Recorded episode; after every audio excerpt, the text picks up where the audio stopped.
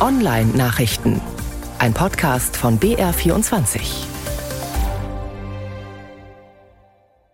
Mit Achim Killer. Arne Schönbohm darf nicht mehr der Cybersicherheit der Bundesrepublik Deutschland dienen.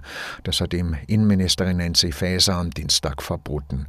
Schönbohm hatte einen Lobbyverein mit dem anmaßenden Namen Cybersicherheitsrat Deutschland gegründet ist dann später ausgetreten und Präsident des BSI geworden, des Bundesamtes für Sicherheit in der Informationstechnik.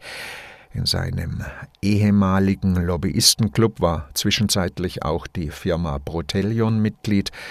Der werden enge Kontakte zum russischen Geheimdienst nachgesagt, weshalb sie wieder ausgeschlossen worden ist. Schönbaum sagt jetzt, er will Diszi, kriegt aber wohl eher einen neuen Job und das BSI einen neuen Präsidenten.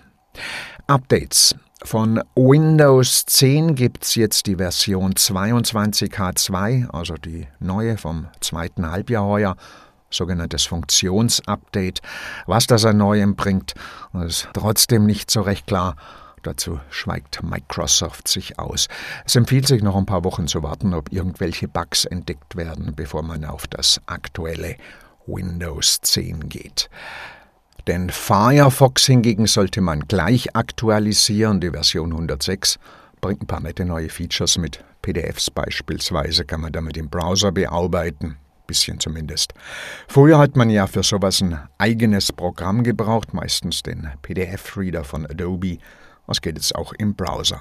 PDFs lesen und mit dem Firefox 106 auch bearbeiten. Das ist ganz nützlich und praktisch.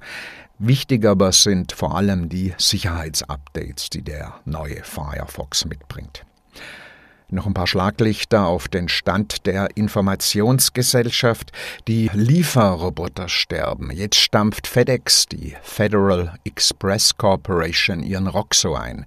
Hätte so ein Roboter werden sollen, der einem dann die Päckchen bringt, wenn man was bestellt hat im Web. Zuvor schon hat Amazon ein entsprechendes Entwicklungsprojekt namens Scout eingestellt. Digitalisierung der letzten Meile ist halt immer besonders schwierig.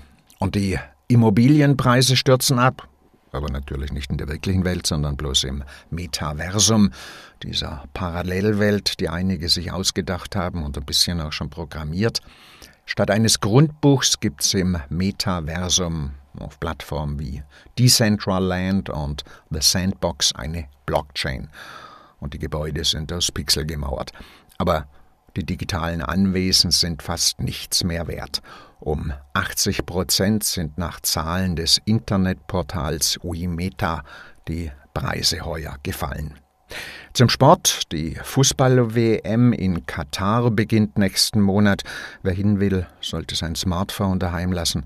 Das raten IT-Sicherheitsfachleute. Sonst muss man dort nämlich zwei Apps installieren, eine Corona-App und eine für die Tickets. Oh, sind beides Wanzen, die sich nicht so sehr für Fußball interessieren, sondern eher für Aufenthaltsorte, Kontakte und Telekommunikationsdaten. Textlinks und Podcast der Online-Nachrichten finden Sie auf der Seite von BR24 unter der Rubrik Netzwelt.